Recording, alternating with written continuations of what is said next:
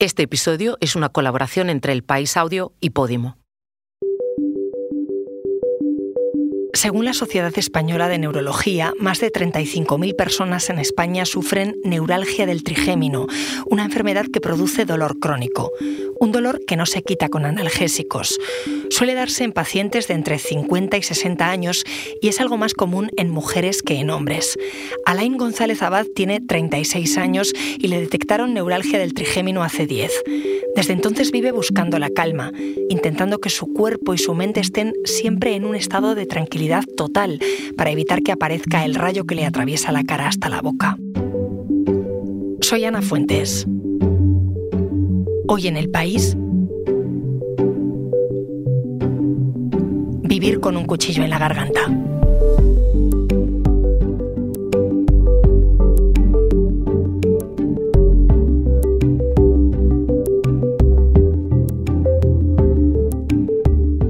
Historia nos la trae mi compañera Jimena Marcos y la narra en primera persona el propio Alain. Yo he hecho cuentas y de los 10 años, o sea, de cada año, una media de 4 o 5 meses me lo paso con dolor. He hecho, he hecho de 3.600 días, 360 por 10, 1.600 me los he pasado en cama o con dolor heavy. La otra, efectivamente, es evitar el dolor. El dolor siempre está de fondo el miedo al dolor. Es una especie de, yo lo llamo no me dispares. Tienes una pistola muy cerca siempre, demasiado cerca. Un cuchillo en la garganta. Y entonces sí, me dijo una vez un médico, tú vives como el pavo que sabe que lo van a asesinar el día de acción de gracia. Es vivir con miedo. Mi trabajo, todo lo que he hecho es no tener miedo.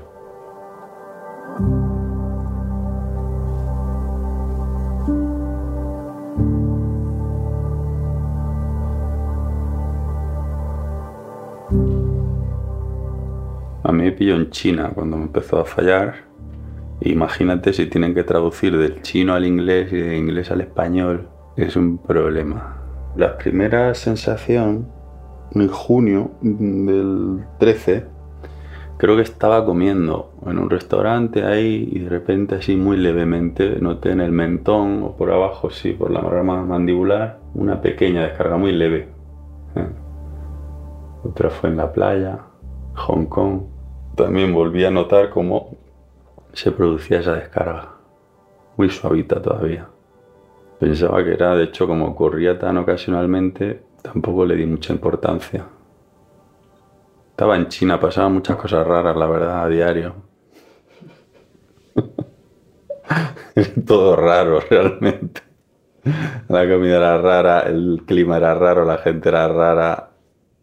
Entraba dentro de, de las expectativas, supongo. No temía por mi salud, todavía. Fui al hospital de Nanshan, donde vivía. Sí, o sea, algo lo relacioné yo fuera de lo normal. No era un dolor de muelas. No tenía nada inflamado. Yo llevaba un ayudante siempre chino, un chaval, majete. El, los hospitales chinos son curiosos, son muy grandes el chaval que venía conmigo era bastante avispado. Yo podía haber estado allí todavía esperando a que me tratasen. Y el que venía conmigo lo sabía. Y entrábamos al hospital diciendo que yo era un diplomático español que había venido a no sé qué. Y me saltaba toda la cola. Y el médico general, porque a mí no me vio un neurólogo, dijo, este chico tiene que ir al dentista. Así que nada, fui, me saqué la mola del juicio y con el correspondiente flemón, hinchazón, y a los 20 días o así, por primera vez descubrí lo que era una crisis de neuralgia del trigémino brutal.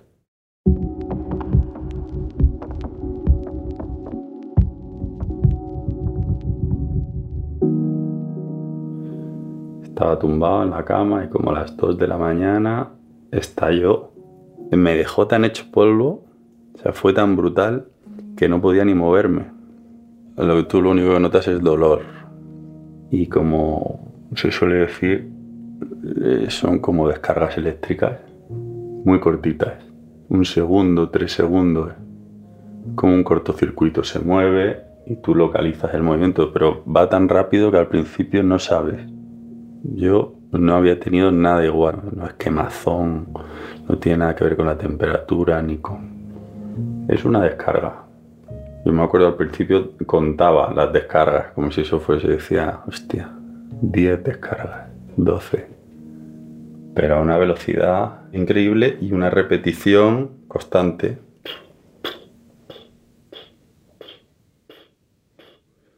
Paraba 30 segundos y volvía. Me dejó inmovilizado. Era tan heavy que no, no me lo creía. De hecho, la forma esta del rayo eléctrico es curiosa, no es lo mismo que tener un dolor sostenido que tú puedes pensar, quizá, o moverte. El rayo lo que hace es que te impacta, te suelta en un segundo y te vuelve a impactar. Tiene una parte rítmica. Sí, tristemente rítmica. No te puedes concentrar en el ritmo, pero eh, es rítmica, sí. No lo había pensado. Enseguida volvemos, pero antes te contamos una cosa. Hoy en el país te recomendamos Entre el cielo y las nubes, un video podcast en el que Laura Escanes crea una atmósfera perfecta para todos sus invitados. Yo también soy un poco antisocial y tal porque cuando... ¿Eres antisocial? Muy antisocial. No salgo de fiesta, no, no, me cuesta mucho hacer nuevas amistades. Sí. Hostia, porque la gente es como que dice eso, ¿qué parezco en televisión? Entre el cielo y las nubes es un podcast exclusivo de Podimo. Porque escuchas mientras te informas con las mejores historias, te regalamos 30 días gratis de suscripción a Podimo, la app de podcast y audiolibros. Date de alta en podimo.es barra hoy en el país. Después, solo 3,99 euros al mes. Alan, you want to divide the which storage? The NAND. Uh, Flash. Flash. Uh, for example, if the flash is 16, you want to divide to 11 and uh, 5. Yes. No descubrieron la causa en China, andaban muy perdidos. Me metieron intravena de todo, antibióticos y no sé, cosas para el dolor que tengo por ahí escrito en chino en algún informe. Y el dolor desapareció 30 días y era lo único que me importaba.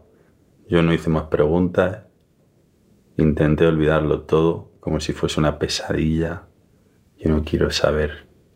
Nadie entendió muy bien lo que me había pasado, creo, no supe describir el terror con mi inglés y ellos traducir al chino dijeron a ti te votamos aquí a medicinas, te vas y punto.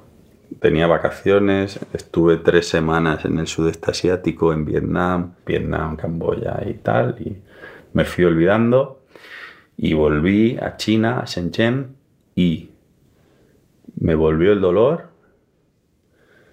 Entonces hubo un momento donde el dolor empezó a crecer otra vez y tuve que llamar a España por teléfono me acordé que mi tía es neuróloga, no sabía que esto era un problema de neurología y ella por teléfono, en cinco segundos, al describirle el tipo de dolor, dijo la palabra neuralgia del trigémino.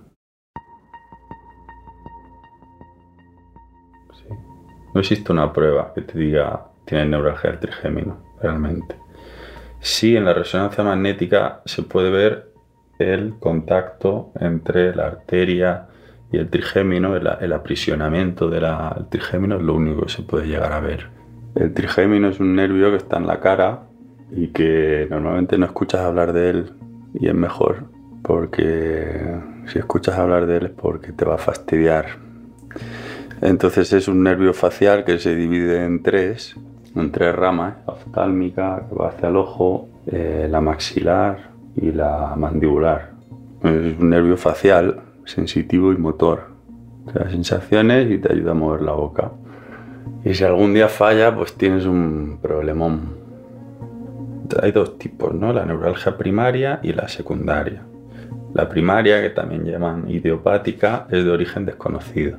Eh, la secundaria es la que se puede ver que hay un aprisionamiento en la zona encima de la oreja. Hay un aprisionamiento del trigémino por algún tipo por la arteria o la vena. En mi caso era extraño porque no se veía un aprisionamiento, pero sí un contacto. Raro, hay un contacto. Normalmente no suele haber contacto, pero sí hay un contacto. Lo descartaron en principio. Me quedé en un limbo donde el tratamiento no era la operación. Además no suelen operar tan pronto. Y empecé a tomar el tegretol, la carbamazepina, que es el principal indicado para la neuralgia. Y llega un momento que yo ya estaba pensando en volver, yo, pero me había recuperado ahí y tal, que la crisis fue tan fuerte que se me bloqueó la mandíbula. Ahí ya sí que no podía hablar, no podía comer y me metieron pues las últimas, el triptizol y el ribotril. Ahí sí que iba, menos mal que me ayudaron a salir del país. O sea, el seguro médico me sacó en el primer avión que encontraron. Eh, me hicieron la maleta, pues los pocos amigos que tenía allí y no recuerdo el viaje de vuelta.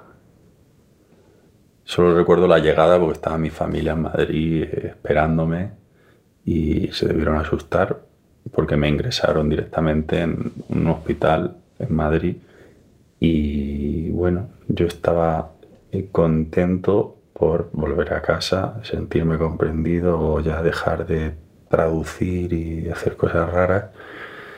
Llegué dándole abrazos a la gente, desde el taxista a todas las enfermeras, porque llevaba un chute encima descomunal. Voy a cambiar la posición y me pongo a levitar.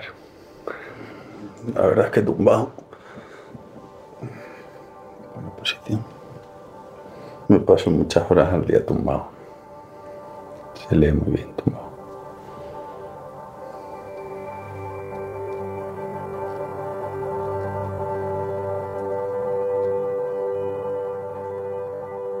Ha sido una búsqueda continua en 10 años de qué me activa el dolor. Nada fácil.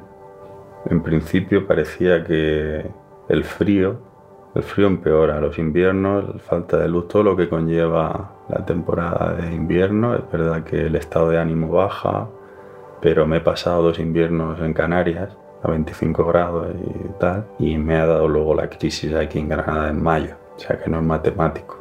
Eh, no cuidarse, a veces es verdad que puede haber puntos gatillo en la cara. Yo no he tenido tantos, pero cuando estás muy sensible, el trigémino lo que hace cuando te da el dolor, te va creando puntos de extrema sensibilidad. Entonces tocarte a la altura del mentón puede desatar el dolor. Eso es una locura. Se retroalimenta, entonces se te empiezan a secar los labios, tú asocias que se te secan los labios con el dolor, se te junta con la lengua y el movimiento de la lengua con el viento. Sales y estás ahí con el viento, estás asustado porque un ligero movimiento, una mosca y, y salta y estalla. El agua también. O el peor que hay, que es cuando te llega a la lengua. Ahí está jodido. Porque entonces tragar, masticar. O sea, llega un momento que igual ya masticas con cuidado.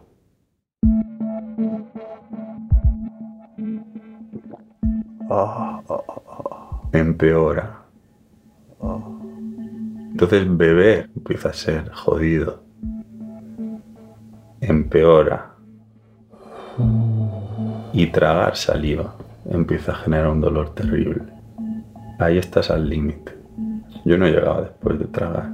Puedes tener una o dos crisis heavy y una crisis fuerte puede durar, eh, no sé, a mí se me hacen eternas, pero pueden durar 10 minutos, 5 o 10, no lo sé. Y te deja tan fulminado que el resto del día estás, la cara te deja arrasado contigo y te deja hecho polvo y son tan heavy, lo único que puedes hacer es medio gritar con lo que puedes y alguien agarrándote la mano, un parto.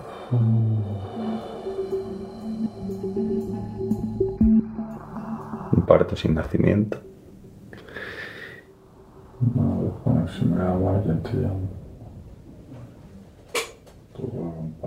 La campana, ¿eh?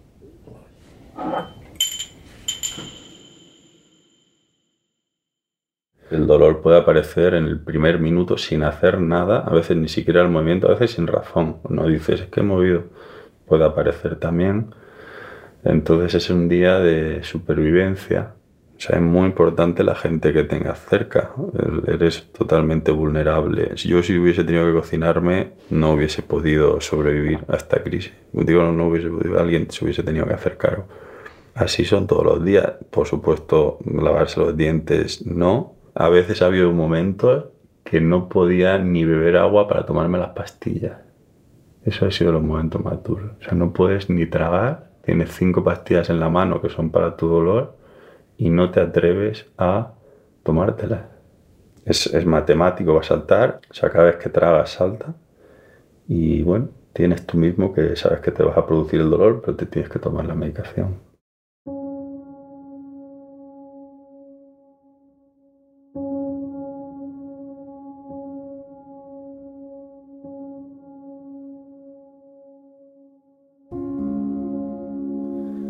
Una cosa curiosa del trigémino es que no funcionan los analgésicos. O sea, las pastillas que van contra el dolor no tienen nada que ver con el trigémino, ni aunque te pongan morfina.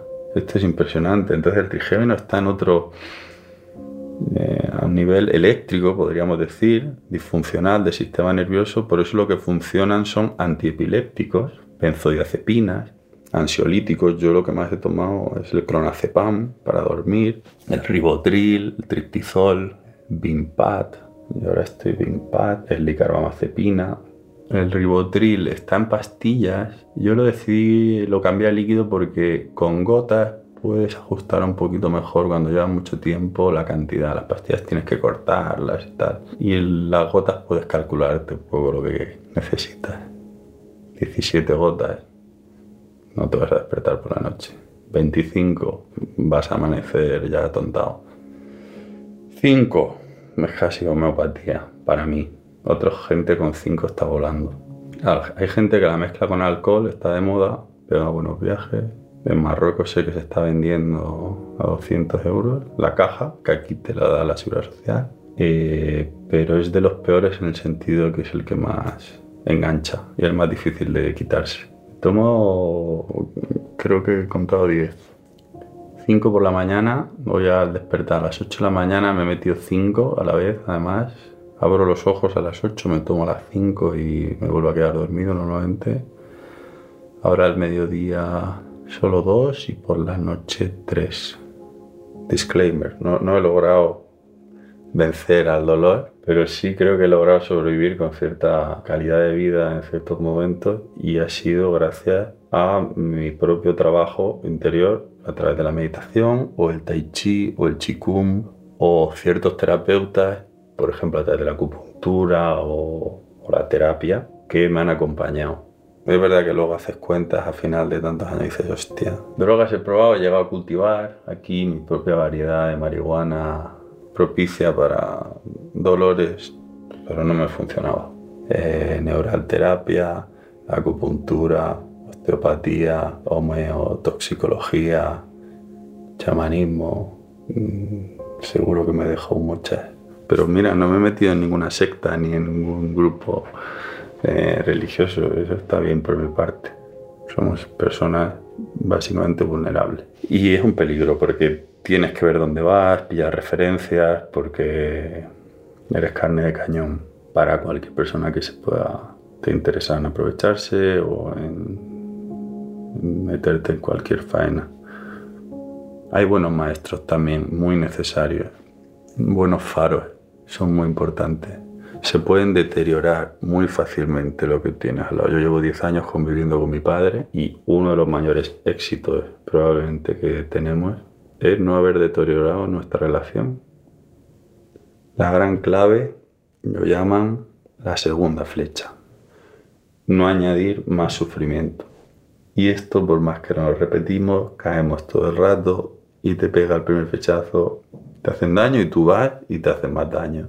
A mí me da un ataque de crisis mañana, heavy, y yo puedo decir, no, es que, claro, como no sé relacionarme con la gente, pues claro, me da la culpabilizarse. Esa es la segunda flecha, el pensamiento.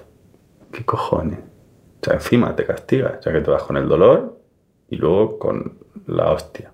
pero la gente no está acostumbrada a que le cuentes de verdad. El dolor eh, le tiene miedo, no, no me siento nunca demasiado cómodo para extenderme hasta decir lo que quiero decir. O sea, es lo peor que me lo que más odio que me digan jamás es cuando al despedirse me dicen, me han escuchado que he estado regular y tal, y luego te dicen, Cuídate. Me mata.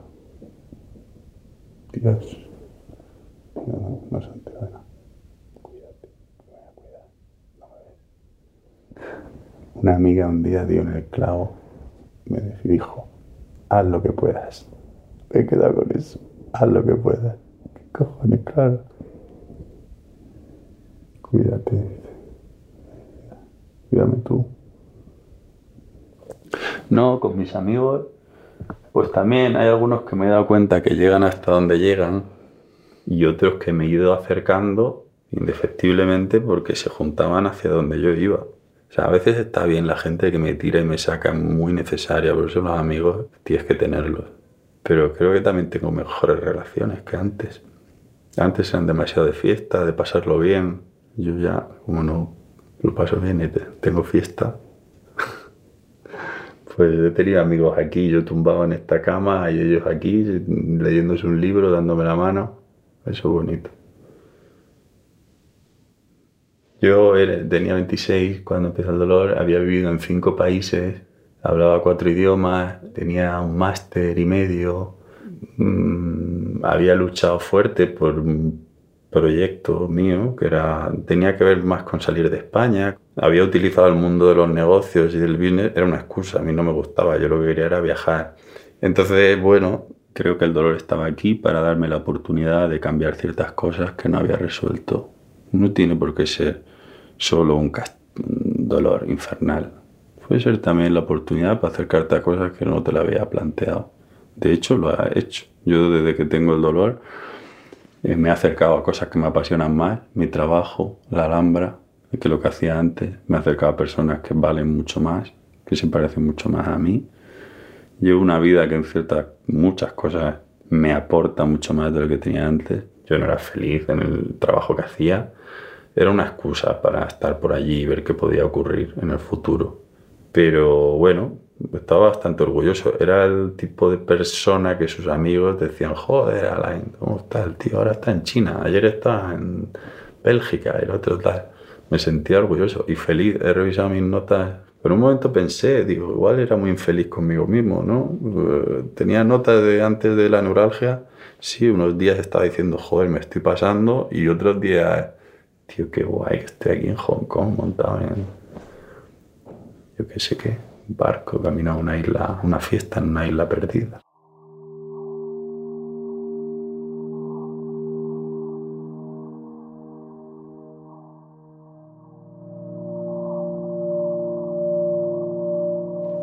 Mira mi Excel, qué currado. Del 1 al 10 puedes ver cada mes de cada año y en colores dos tipos de verde, naranja ya es regular mal, rojo es muy mal.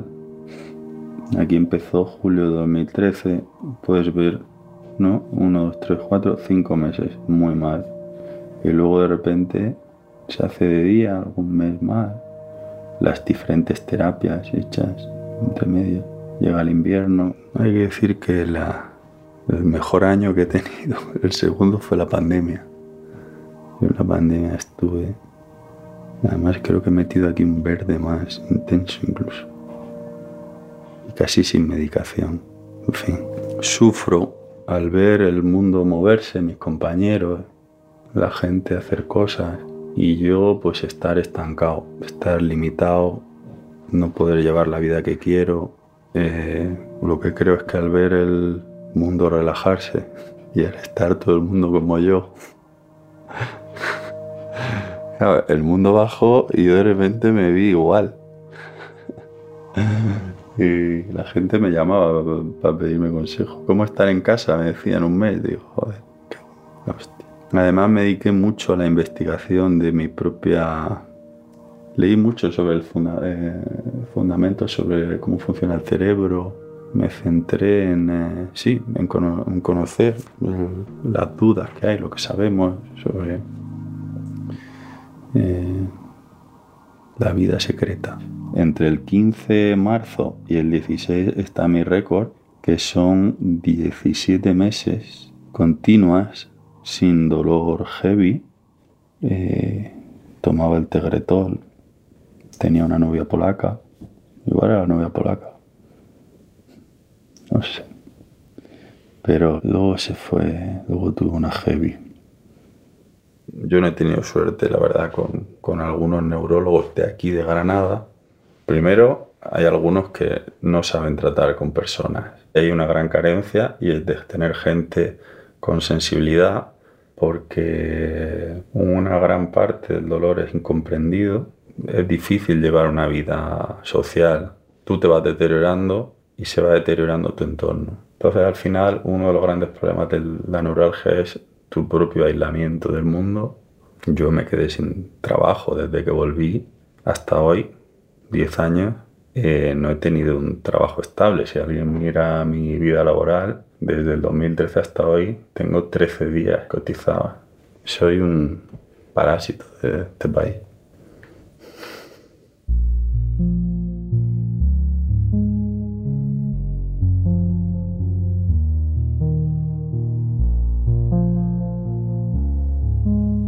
Pedí la invalidez y me la denegaron y desde entonces hasta hoy, desde el 14 hasta el 23, eh, no he recibido ni una sola ayuda, ninguna prestación, no he podido trabajar eh, más de dos meses seguidos o tres y, vivo gracias a la protección de mi familia, no hasta los 36. Eh, eso es una cosa que también evidentemente me preocupa porque porque bueno, me preocupa y me cabrea. Deben tener un cuadro por ahí, un Excel y la neuralgia en el encontrarse en un, raras, en un enfermedades raras con a veces evolución positiva, pues me han dicho que no las que es difícil reconocer. Creo que te tienes que operar, agotar las operaciones y no sé si algo más para concedértelo, aunque no estoy muy seguro de ello.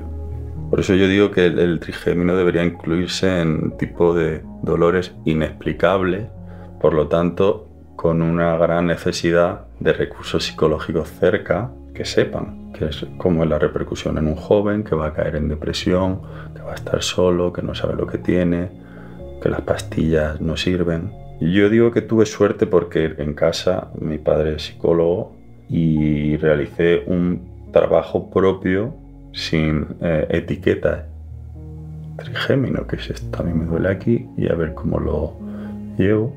Un trabajo de exploración, empecé a hacer meditación. ¿Y has tenido crisis de salud mental? No. No, no. No sé lo que es. Bueno, no sé lo que es. Creo que es mi parte fuerte, en lo que puedo... Por eso creo que alguna vez me he permitido incluso ayudar a la gente. Eh, pero no, no sé. He desarrollado resortes. No pienso, a partir de las 8 de la tarde no pienso mucho. Eh, leo mucho a veces sobre la gente que me interesa y sobre todo sigo teniendo una esperanza en que esto acabe. Eso es importante siempre, tener esperanza, no pintarlo todo de negro. Es decir, la palabra crónica y la palabra cadena perpetua me la quité desde el principio. Compassion. Esa es complicada, esa palabra es la más difícil de entender, ¿eh? Muy compleja. He trabajado mucho con esa palabra y todavía no me entero. Yo te la dije ayer. Sí. No, pero te pregunté qué significaba posta para ver dónde estabas tú. ¿Y qué te respondí? Eh, me respondías, y está bien que no es pena, o sea, descartaste la primera, que no tiene que ver, pues son más el sentido cristiano de compasión. Eh, pero luego no sé qué dijiste. Que la gente a tu alrededor no te quiere ver sufrir. Ah, es verdad. Y es muy acertado. La compasión es no querer, es, sí, querer que el sufrimiento acabe. Sí, es verdad. ¿Te encuentras bien? Llevamos una hora grabando. Sí, sí, estoy tranquilo, estoy relajado. ¿Estás bien? Sí. ¿Por qué decidiste operarte? Porque me quedé sin recursos, básicamente. Me quedé sin recursos, a nivel un poco me agotó, y porque tuve la crisis más fuerte que jamás he tenido. Y eh, consultando con neurocirujanos me dijeron que era un caso claro, viendo mi historial y la resonancia magnética, ese contacto que había, y viendo que tengo una neuralgia de cojones, que no me deja hacer vida o eh, me invalida, pues que siendo joven, o cumplía todos los requisitos para ellos de intervención, que no siempre ocurre, aunque tenga dolor. Mucha gente que, que, si no ven el contacto, ellos no entran, al menos de, la, de la forma en que me van a operar a mí. Pues varias operaciones. La mía es la más invasiva, es una cirugía, es una craneotomía. Eh, van a entrar dentro y van a separar el trigémino de la arteria que lo puede tener aprisionado. Esto tiene algo muy bueno, que es que puede ser la causa de todos mis dolores, por lo tanto, acabar con la causa del dolor que padezco, colocando un algodón que lo separe, ¿no? Acabaría el, ap- el aprisionamiento y el, el dolor eh, irá desapareciendo. Casi del 95% de los casos como yo acaban sin dolor para siempre. De de la operación no me da tanto miedo porque vengo escapando de, uno- de un dolor tan gigante que de verdad que voy entregado. Confío en los especialistas, confío en, su, en las técnicas, voy muy entregado. El día de antes supongo que tendré más miedo. El gran miedo, por supuesto, es que tras la operación, pasado cierto tiempo, vuelva el dolor. Porque entonces, eh, digamos que he usado mi carta más fuerte y eso, ese es mi miedo, ese será mi miedo. Hasta que logre olvidarme un poco, que ese es mi trabajo. Oye, ¿y si sale bien la operación? Pues, pues quiero regalarme el resto del año disfrutándolo donde me apetezca un poco irme a Sudamérica o a cualquier país tropical. Tengo tantas... eh, he relacionado tanto el frío con el dolor que quiero estar un tiempo olvidando con gente que está ahí en el momento, con cocos o palmeras, ahí tirado, gastándome el poco dinero que pueda tener hasta que se me agote y vuelva y tenga que entrar, volver a la realidad, que seguro que tantos retos me va a poner a los que no estoy acostumbrado a afrontar. Porque hasta ahora mi única preocupación, casi exclusiva, es cómo salir de aquí. Sería un gran error, y esto es lo que creo que es el mayor reto ahora, volver a entrar en la dinámica del miedo de como cuando ahora estoy sin dolor y volver a estar el tiempo que estoy sin dolor mirando hacia atrás en todo. Entonces tengo que saber cortar, resetear el cerebro y decir, no, me han separado el trigémino de la arteria que lo presionaba y no perder el tiempo ni un solo segundo. Pase lo que pase, me da igual. O sea, aprovechar la energía del que ha estado jodido para dejarse de hostias. Dan muy buenos párrafos finales.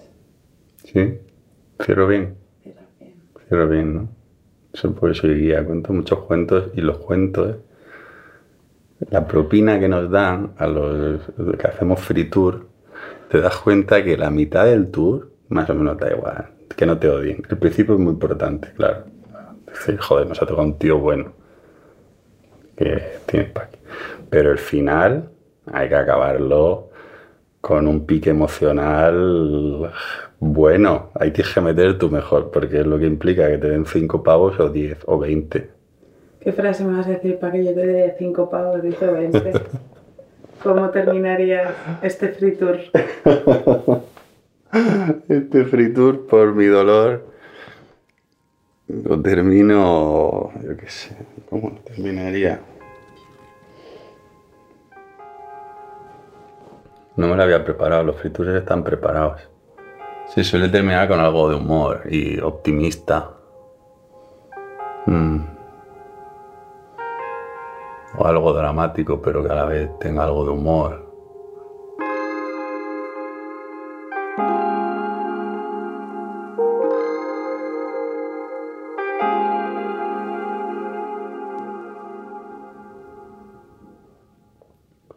Mira, me está empezando a doler un poco la boca, fíjate, la lengua, curioso.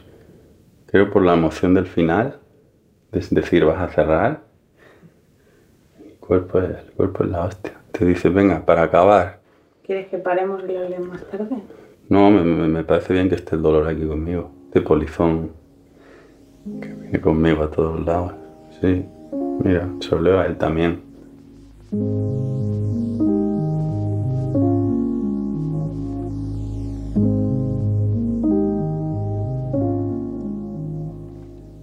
Instrucciones para el neurocirujano. Empiece por atravesar el tapial. No olvide entrar por la mejilla oriental. Susurre, si sabe, algún verso de Al-Mutanabi. Me gusta especialmente el de los viajes peligrosos, aquel que hace de guía en los viajes interiores. Una vez dentro de mi cabeza, diga que viene de mi parte. Solo una cosa, cuidado con las yedras de la memoria. Ahí guardo pases de Guti y las letras de Leonard Cohen.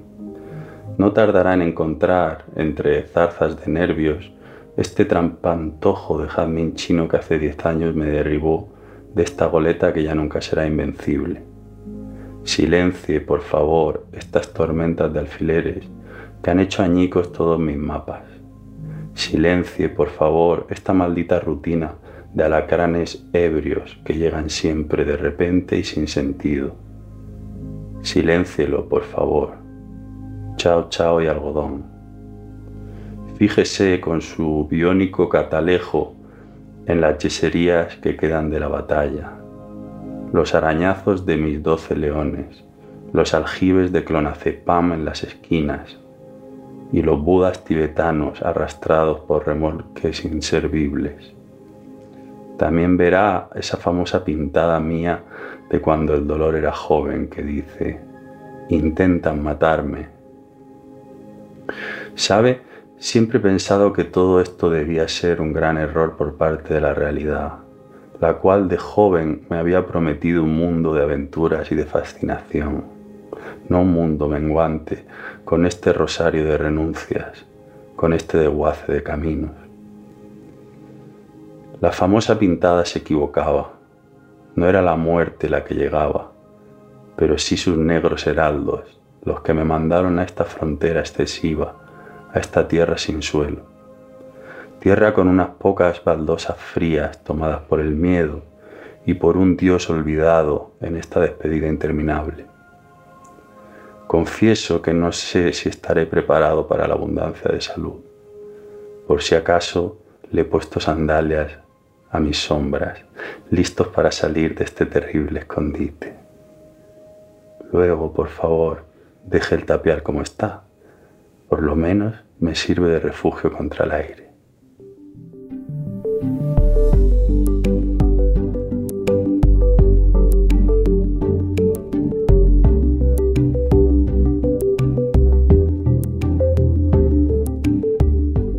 Este episodio lo ha realizado Jimena Marcos, que también ha hecho la grabación y el montaje. El diseño de sonido es de Nicolás Chavertidis, la edición es de Ana Rivera y la dirección de Silvia Cruz La Peña. Yo soy Ana Fuentes y esto ha sido Hoy en el País. Mañana volvemos con más historias. Gracias por escuchar.